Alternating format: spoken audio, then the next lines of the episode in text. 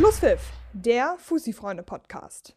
Moin Moin und herzlich willkommen zu einer neuen Ausgabe unseres Podcasts Schlusspfiff. In dieser Woche wieder mit unserem Experten Jan Heimal, der aber nicht in Hamburg ist. Er ist noch nicht mal in Deutschland, denn der weilt im Urlaub. Jan, was ist das denn? Seit wann machen wir denn Urlaub?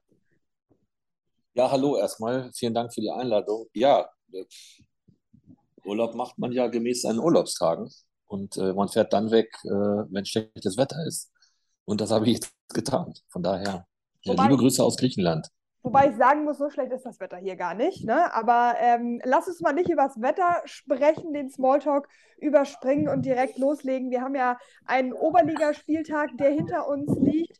In der Zwischenzeit war auch noch eine Pokalrunde, wobei wir über die heute gar nicht so viel plaudern wollen, sondern es geht vor allen Dingen um die Oberliga. Und ich würde direkt mit dem ersten Thema starten und ich fange oben an, nämlich beim TSV Sasel. Noch thronen sie als Tabellenführer an der Spitze, aber sie haben am Freitag nur 4 zu 4 gegen den HSV 3 gespielt. Was löst dieses Ergebnis in dir aus?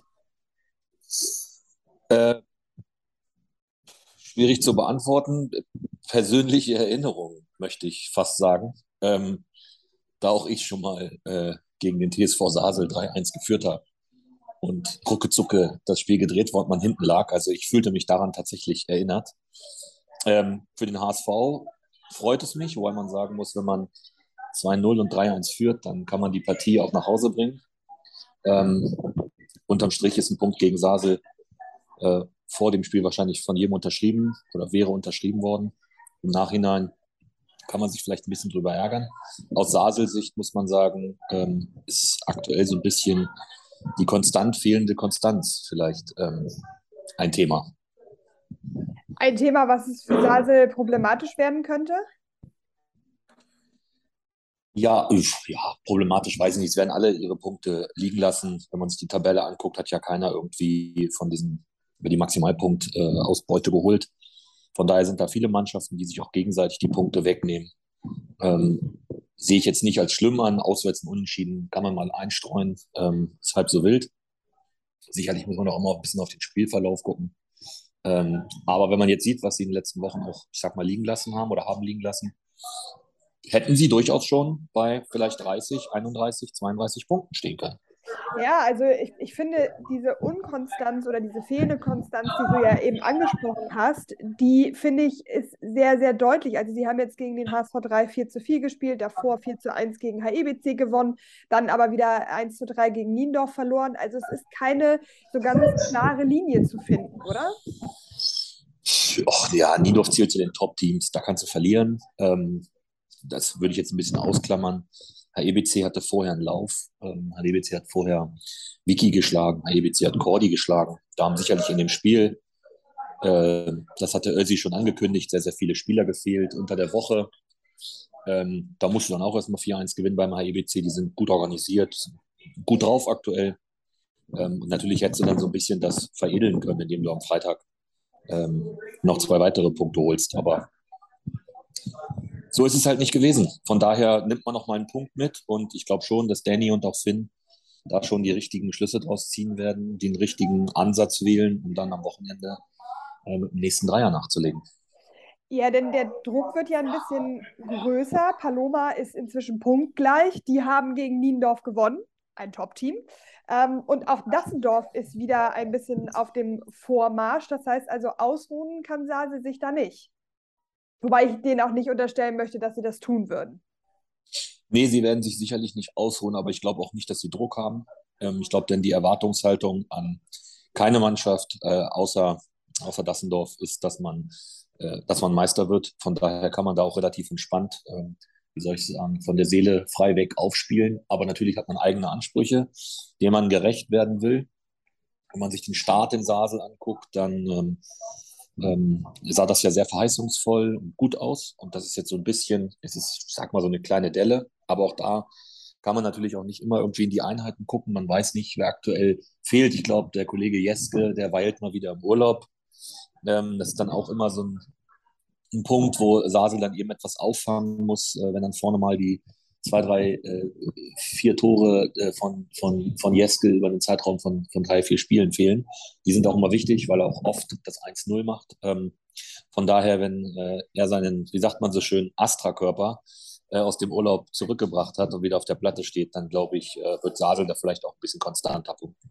Konstanter Punkten ist natürlich so eine Sache. Nächste Woche spielen sie gegen Buchholz in Buchholz. Traditionell ja jetzt auch kein super einfaches Geläuf. Jetzt gestern haben sie erfolgreich im Pokal überzeugt und haben 4 zu 0 gegen Kurslack gewonnen. War immerhin ein Oberliga-Duell, muss man dann ja auch erstmal gewinnen. Glaubst du, dass es nächste Woche in Buchholz leicht wird für Sasel? Nee, kein Spiel ist leicht, wie man so schön sagt. Okay, 5 ähm, Euro ins Phrasenschwein. Sasel geht natürlich als Favorit in diese Partie, auch wenn Buchholz immer für die eine oder andere Überraschung gut ist, aber ich denke schon, dass das ähm, ein Auswärtssieg für die Zanke-Kicker wird. Für die Zanke-Kicker wird. Na gut, okay, wir werden sehen und werden das dann äh, an dieser Stelle später weiter besprechen. Lass uns mal zur nächsten Mannschaft springen. Ich würde gerne über Paloma sprechen die Wahnsinn, zwei, also punktgleich auf Platz zwei liegen auf der Tabelle, die jetzt Niendorf geschlagen haben und die irgendwie marschieren ohne Ende und denen man überhaupt nicht anmerkt, dass da Leistungsträger weggegangen sind, die irgendwie alles Dagewesene toppen. Dennis kam aus dem Schwärmen gar nicht mehr raus in meinem Vorgespräch zu diesem Podcast hier. Ich vermute, deine äh, Gemütslage ist da ähnlich. Och. Nein, also natürlich ist das eine gute Mannschaft, gar keine Frage. Sie haben aber einfach auch äh, einen wirklich guten Trainer. Und egal, was da irgendwie für Nackenschläge waren in den letzten Wochen, äh, Marius hat es irgendwie immer geschafft, da irgendwas aus dem Hut zu zaubern. Sei das mit Jungs aus der zweiten, die da kurzfristig eingesprungen sind. Jetzt hatte ich gesehen, jetzt kehren auch der eine oder andere verletzte Cat wieder zurück. Ich glaube, Michael Blunk hat am Wochenende wieder gespielt. Ähm, Lasse Blöcker wird dann mit Sicherheit auch irgendwann wieder zurückkommen. Dann sind die Jungs wieder da. Äh, und dann geht es, so doof das klingt, dann geht es halt eigentlich erst richtig los. Äh, das heißt, das Punktepolster, was sie, beziehungsweise die Punkte, die sie jetzt haben, das ist überragend. Ähm, ich glaube, damit hat Marius auch selbst nicht gerechnet. Ähm, er ist da ja auch immer ein bisschen zurückhaltender und vorsichtiger. Ähm, die sagte Niklas letzte Woche sehr bescheiden. Ja, ist er auch, definitiv. Das zeichnet ihn ja auch aus. Klar, er, er, ist jetzt auch nicht der Typ, der sich hinstellt und da großartig was rausposaunt. Das braucht er auch nicht, sondern Paloma arbeitet einfach in Ruhe und, und sachlich. Und ähm, das ist sicherlich etwas, ähm, was am Ende sich auch auszahlt. Ähm, also grundsätzlich überrascht es mich nicht nach der letzten Saison. Aber ich hätte schon gedacht, dass sie fünf, sechs Punkte weniger haben. Ähm, zumal man ja auch noch dazu sagen muss, dass sie in Haxheide 3-0 verloren haben. Ähm, wo sie wirklich einen schlechten Auftritt hatten. Ähm, ich habe auch das ein oder andere Spiel noch gesehen, da haben sie jetzt auch keine richtig bombastischen Auftritte abgeliefert, aber die Mannschaft ist halt einfach inzwischen abgezockt. Und wenn man sich alleine ansieht, äh, wie oft der Kollege Lorke inzwischen als Torjäger oder als Torschütze auftaucht, dann äh, wird mir Angst und Bange äh, um den jungen Mann, dass er nicht noch nach größerem und nach höherem strebt. Okay. Ein weiteres Team, was wir im Zuge der Spitzentruppe an der Tabellenspitze nennen müssen, ist die TuS Dassendorf, die nur noch sechs Punkte Rückstand auf Sasel haben, aber auch zwei Spiele weniger, das muss man auch sagen. Die sind irgendwie wieder zurück in der Spur. Die haben 5 zu 0 gegen Hamm gewonnen am Freitag. Der Knoten scheint geplatzt zu sein, oder? Ja, oder aber die ganzen Verletzten kehren auch wieder zurück. Da gab es im Sommer ja auch ähm, den einen oder anderen, ähm, der vom Krankenbett äh, sich die Spiele angeguckt hat oder angucken musste. Ähm, die Jungs sind wieder da, einige kehren zurück. Und das sorgt dann auch dafür, dass gewisse Abläufe auch äh, einfacher vonstatten gehen und dass auch eine ganz andere Qualität dann wieder da ist. Es war da klar, dass man sich am Ende irgendwie rauspunktet, äh, aber natürlich war es schön für alle zu sehen. Ähm, dass, äh, dass man eben nicht direkt irgendwie mit, mit fünf Siegen gestartet ist und die Tabelle gleich wieder von oben ähm, und auf oben angeführt hat, sondern dass man eben auch mal anderen Mannschaften so ein bisschen den Vortritt geben lassen musste. Und trotzdem bedeutet es für mich nicht, wenn sie zwei Nachholspiele haben und da eben mit diesen sechs Punkten äh, aufholen können auf Sasel und Paloma, dass das dann auch in den nächsten Wochen äh, so weitergeht. Klar, die Ansprüche sind groß, aber ich glaube, die anderen Mannschaften schlafen auch nicht. Ähm, Cordy hat im Pokal in Dassendorf gezeigt, dass man Dassendorf schlagen kann. Das hat der ETV gezeigt. Von daher, ich bin Und? da ganz entspannt. Es kommen ja mit ja. Paloma, Sasel und Niendorf auch noch die Teams, die aktuell äh, vor Dassendorf in der Tabelle stehen. Also dann nehmen sie sich ja dann gegenseitig auch noch die Punkte weg. Sasel ist so eine Mannschaft, die auch gerne mal die Dassendorfer schlägt. Auch in den vergangenen Saisons war das so. Für mich persönlich ist das auch kein Selbstläufer. Und nur weil sie jetzt auf sechs Punkte ran sind, heißt das nicht, dass sie da ähm, souverän Meister werden. Ich, also ich bin da immer noch der Meinung, das habe ich ja auch schon vor einigen Wochen immer mal wieder gesagt, ich bin immer noch der Meinung, dass das für Dassendorf in dieser Saison ja, wenn sie Meister werden, dann sehr, sehr schwer wird. Ich bin immer noch der felsenfesten Überzeugung, dass die anderen Mannschaften da noch ein ganz großes Wörtchen mitzureden haben. Definitiv. Und die anderen Mannschaften sind in einem Flow, die sind in einem Lauf. Klar, hat Dassendorf auch, aber du musst die Teams halt auch erstmal schlagen. Ne? Also Niendorf, Paloma, Sasel, Cordy, Vicky. Auch Vicky hat auch sehr, sehr viele Verletzte, wenn die alle Mann wieder an Bord haben. Äh, dann sind das alles Top-Teams und da kann sich jeder gegenseitig schlagen oder können die Teams sich gegenseitig schlagen. Absolut absolut. Wobei man sagen muss, in Dassendorf ist die gute Laune und der Erfolg zurück und das macht natürlich auch was mit, mit der Mentalität der Mannschaft. Ne? Also sie hatten jetzt ein bisschen, mussten ein bisschen Geduld aufbringen. Hoffi und Martens hatten ja jetzt auch ein bisschen Zeit, ihre eigenen ähm, Sachen zu etablieren. Die Sachen greifen jetzt vielleicht auch. Ich glaube schon, dass das auch eine Dynamik annehmen kann, die dann das Ganze einfach spannend gestaltet, was ich persönlich als neutrale Zuschauerin nun überhaupt nicht traurig finde. Ja, also natürlich, jetzt haben sie ein bisschen Zeit gehabt. Ähm, es hat sich auch ein bisschen was verändert, seitdem sie 2018 was, glaube ich, ähm, aufgehört haben. Es ist sicherlich der ein oder andere Spieler da. Ähm, man muss sich wieder aneinander gewöhnen. Das geht ja alles immer nicht von heute auf morgen. Klar kannst du, wenn du Glück hast, sowas ein bisschen überspielen oder übertünchen, indem du direkt mit einem Sieg startest. Aber ich glaube, der, ich der Auftakt war die Niederlage beim ETV. man konnte auch in dem Interview bei euch Jan äh, Schönteich auch ansehen, dass ihn oder auch die Verantwortlichen die Situation beschäftigt hat. Und ich glaube auch, dass es immer noch so ist, dass man vielleicht auch fragt, äh, was ist, was ist in dieser Phase gewesen. Vielleicht ist jetzt auch nicht alles Gold, was glänzt. Ich habe sie dieses Jahr noch nicht gesehen. Ähm, bei Hamm musste auch erstmal fünf Dinger machen, auch wenn Hamm aktuell in so einem kleinen Tief ist. Ähm, von daher, ja, also es bleibt spannend. Abwarten, was die nächsten Spiele bringen, gerade gegen die Top-Teams. Da können sie dann zeigen, dass man die Serie fortsetzen kann und will. Absolut. Als nächstes geht es dann gegen Türkei, auch eine Mannschaft, die dann gerne mal unangenehm werden kann, wobei Dassendorf zu Hause spielt. Ja, das spielt keine Rolle, ob sie zu Hause oder auswärts spielen für mich. Ähm, bei Türkei kommt einfach ganz, ganz viel. Ich glaube, ich habe das in der ersten Podcast-Folge gesagt. Wenn der Kollege Netzbrand da weitermacht, wo er in der Landesliga aufgehört hat, ähm, dann wird Türkei seine Punkte holen. Und er macht es ja. Ich hatte jetzt irgendwie gelesen, dass er irgendwelche Volleyabnahmen außerhalb der Box irgendwo in den Giebel ballert. Und äh, den muss dann auch erstmal in den Griff bekommen, wenn du kompakt verteidigst äh, und Dassendorf äh, nicht so schalten und walten lässt, wie sie wollen, dann kann man gegen sie was holen. Aber abwarten. Dassendorf ist sicherlich der Favorit. Und wir gucken dann nächstes Wochenende, was bei rausgekommen ist. Das werden wir auf jeden Fall tun ich habe so ein bisschen das Gefühl, die Tabelle verändert sich so ein bisschen. Also du hast es gerade angesprochen, Hamm ist in so einem kleinen Tief. Buchholz zum Beispiel hat sich aus den Abstiegsrängen wieder komplett befreien können. Da ist so ein bisschen was im Wandel, es sortiert sich so ein bisschen was, aber man muss auch festhalten, so ein paar Teams kommen aus dem Keller nicht raus. Und da ist leider auch Kurslack Neuengamme zu nennen. Die haben jetzt am Wochenende 0 zu 3 gegen Cordy verloren. Sie sind gestern ähm, im Pokal rausgeflogen mit 0 zu 4 gegen Sasel, habe ich ja auch schon angesprochen. Das läuft aber so gar nicht. Nee, das läuft dann so gar nicht. Ich würde aber gerne noch kurz auf deine Aussage von eben, dass sich das gerade alles so ein bisschen, ich sag mal, in der Tabelle auch reguliert. Ähm, vielleicht kann man jetzt auch so ein bisschen die Mannschaften etwas besser einstufen nach 10, 11, 12 Spieltagen und man kann vielleicht auch besser beurteilen, wo gehört eine Mannschaft in der Tabelle hin wo sie vielleicht vor zwei, drei Wochen nicht stand, weil sie vielleicht höher stand oder etwas niedriger stand. Beispiel Hamm, vielleicht sieht man bei Hamm aktuell das tatsächliche Leistungsvermögen.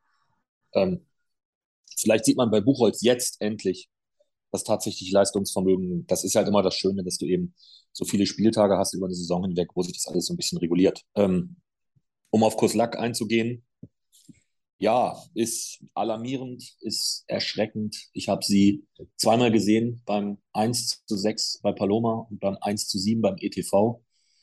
Ähm, ja, ich traue es mich fast gar nicht zu sagen, aber Vogelwild auf dem Platz. Ähm, fehlt irgendwie ein bisschen die Struktur, fehlt so ein bisschen ähm, wie soll ich sagen, so dass der, der Plan, den man den Spielern vielleicht mit an die Hand gibt, man erkennt nicht so richtig ein System, man erkennt nicht so richtig eine Absicht, so was habe ich eigentlich vor, wo wollen wir eigentlich hin, für welchen Fußball stehen wir. Definitiv, die Mannschaft hat qualitativ äh, erhebliche Einschnitte erlitten. Es sind aber viele Spieler da, auch junge Spieler da, die, die Oberliga spielen wollen und die werfen, werden natürlich jetzt direkt ins kalte Wasser geworfen und die müssen funktionieren. Das ist für alle keine einfache Situation. Ähm, und auch wenn man sich anguckt, Marcello Meyer, ich habe mit Marcello beim Spiel ähm, ETV gegen, gegen Norderstedt unterhalten und er ist natürlich auch besorgniserregend, auch für die Jungs, ne? auch für die erfahreneren Jungs, wenn man um sich herum zwei, drei jüngere Spieler hat, um die man sich einfach parallel neben seiner eigenen Leistung oder zu seiner eigenen Leistung eben auch noch kümmern muss. Ne? Das ist keine einfache Situation und es ist besorgniserregend, wenn man sich das Torverhältnis anguckt, gefühlt, ich glaube, bin mir nicht ganz sicher, ich glaube, die Schießbude der Liga 35 ähm, Gegentore, ja. Das sind die meisten ja, Gegentore der gesamten Liga.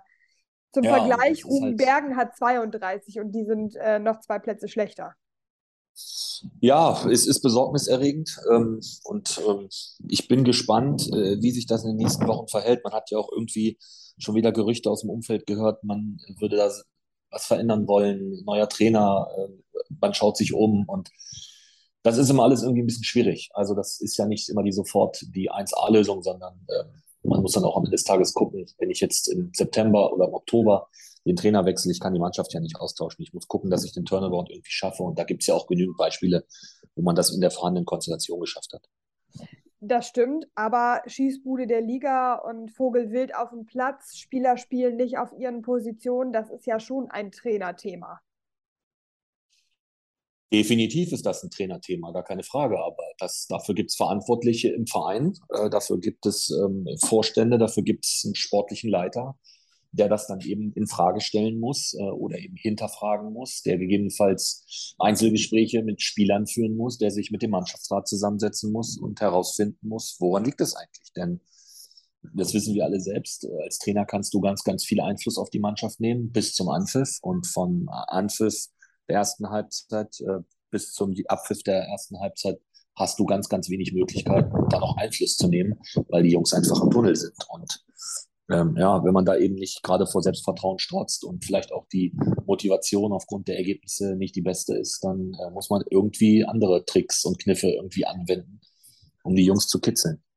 Mhm.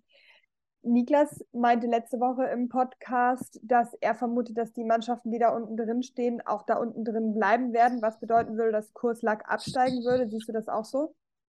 Ja, also sehe ich auch so. Ich habe es, ähm, ich kann ja aus dem Nähkästchen plaudern. Ich habe tatsächlich mit einem Oberligatrainer äh, eine, wir haben eine Tabelle vor der Saison gemacht und haben uns die gegenseitig geschickt. Und äh, es geht um ein Essen und da ist bei mir tatsächlich Kurslack unten drin. Kurslack einer der Absteiger ähm, weil einfach der Arterlass viel zu hoch ist. Und wenn sie jetzt nicht, die Situation im Verein und drumherum ist ja auch ein bisschen angespannt. Ich glaube, sie werden jetzt nicht in der Winterpause da großartig die Schatulle aufmachen und einkaufen und einkaufen und einkaufen. Ähm, dann ist es besorgniserregend. Und es könnte durchaus sein, dass äh, Kurslack äh, in der kommenden Saison nicht mehr Oberliga spielt. Das wäre schade, so wie bei allen anderen Mannschaften auch. Aber ich glaube, dass es wirklich schwierig wird, da jetzt noch den Turnaround zu finden. Schwierig wird es auch für den SV Rubenbergen. Ähm, da hast du in unserem kurzen Vorgespräch gesagt, dass du da einiges zu sagen möchtest. Insofern feuerfrei. Ich bin ganz Ohr und alle ja, Zuhörerinnen ist, jetzt, und Zuhörer auch. Jetzt, ja, okay, also ich laufe davor jetzt auch nicht weg, um Gottes Willen. Nein, also ich will da gar keine Partei ergreifen für irgendjemanden, aber man muss sich natürlich als Außenstehender schon irgendwie die Frage stellen, beschäftigt man sich dort äh, auf der Führungsebene oder in der Führungsetage oder in der Vorstandsebene, ich, ich glaube, man, man weiß, was ich meine oder du weißt, was ich meine, beschäftigt man sich überhaupt mit der sportlichen Gesamtsituation. Also in der jetzigen Situation vor so einem wirklich wichtigen Spiel, letzte Woche Freitag bei HEBC, ähm, das Trainerteam zu entlassen, ohne aber tatsächlich eine Alternativlösung in der Hand zu haben, ist ja irgendwie grob fahrlässig. Ähm, also ich, ich, ich, ich wusste oder ich, ich weiß, dass die Mannschaft äh, letzte Woche vorm Training da irgendwie hinbestellt wurde und es sollte verkündet werden, wie es weitergeht. Und in, diesem, in, in diesem Zeitraum zwischen Jungs, es gibt einen Termin und Jungs, da müssen wir euch was sagen, ist die Wunschlösung wohl irgendwie geplatzt. Das hat wohl nicht so funktioniert, wie man sich das vorgestellt hatte. Man munkelt, dass es da um, um Palapis ging, äh, der zurückgeholt werden sollte, dann aber nicht wollte. Dann hat man irgendwie x Versuche bei anderen Herrschaften ähm, gestartet, ähm, was sicherlich auch so ein bisschen aus der Not heraus war, um dann ein junges, ich sag jetzt mal, auf Trainerebene in der Oberliga unbekanntes äh, Team, Trainerteam zu installieren, die sofort Druck haben, ähm, die sofort im Grunde gefühlt äh, zwei, drei Tage später dort performen müssen. Äh, da muss man tatsächlich die Frage stellen, hat sich einer mit dieser Gesamtsituation überhaupt beschäftigt? Ähm, und das finde ich ist ehrlich gesagt irgendwie ein bisschen besorgniserregend. Das kann man auch natürlich auf andere Vereine übertragen, aber jetzt reden wir halt wohl oder übel gerade über Rogenberg. Ja, das ist ja das, was du eben auch bezüglich Kurslack sagtest, dieser Trainerwechsel, den du eben eigentlich nur einmal pro Saison vornehmen kannst. Und wenn der dann verpufft und nicht die gewünschte, den, den gewünschten Effekt hat, dann ist es einfach schwierig, weil du ja nicht die Mannschaft austauschen kannst und du kannst ja auch nicht x-mal den Trainer austauschen, weil auch das nicht funktioniert. Ich meine, Hertha und der HSV sind da ja berühmte Beispiele. Ähm, das funktioniert ja, dazu, einfach nicht. Dazu kommt ja auch einfach noch ein ganz anderer Aspekt. Das kostet mich Geld als Verein. Ja.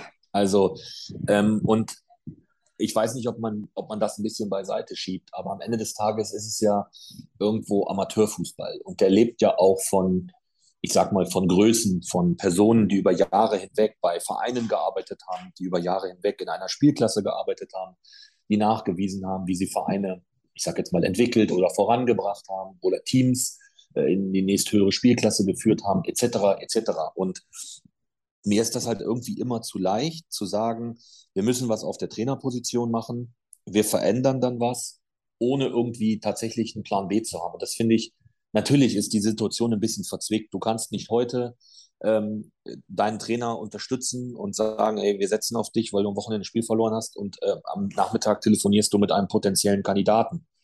Ähm, und äh, der hat natürlich auch, da ist Loyalität unter den Trainern da. Das ist dieser Gesamtsituation natürlich alles ein bisschen schwierig. Aber ich finde immer, man sollte auch als Verein oder als Vereinsverantwortlicher ähm, auch irgendwie so ein Netzwerk haben. Ähm, immer irgendwie gucken, so das wäre eines Tages mal ein möglicher Kandidat und ohne dass man da über etwas Konkretes spricht, ja auch so ein bisschen Perspektive eben haben. So nach dem Motto, da will ich hin als Verein, da will ich mich hinentwickeln.